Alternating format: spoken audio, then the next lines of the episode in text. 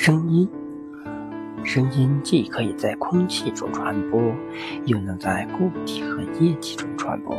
它在空气中传播速度是三百三十二米每秒，在水中为一千四百五十米每秒，在地幔岩石中速度达到八千米每秒。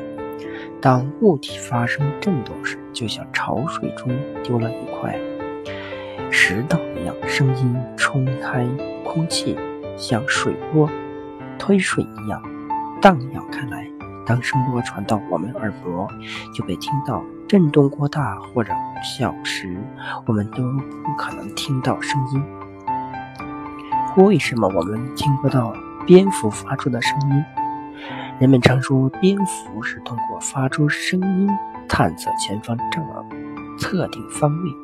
为什么我们从没听到过这种神奇的声音呢？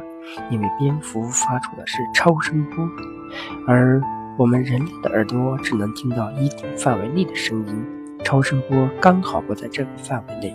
衡量声音大小的单位分贝。为了测量声音的大小，人们发明了“分贝”这个词。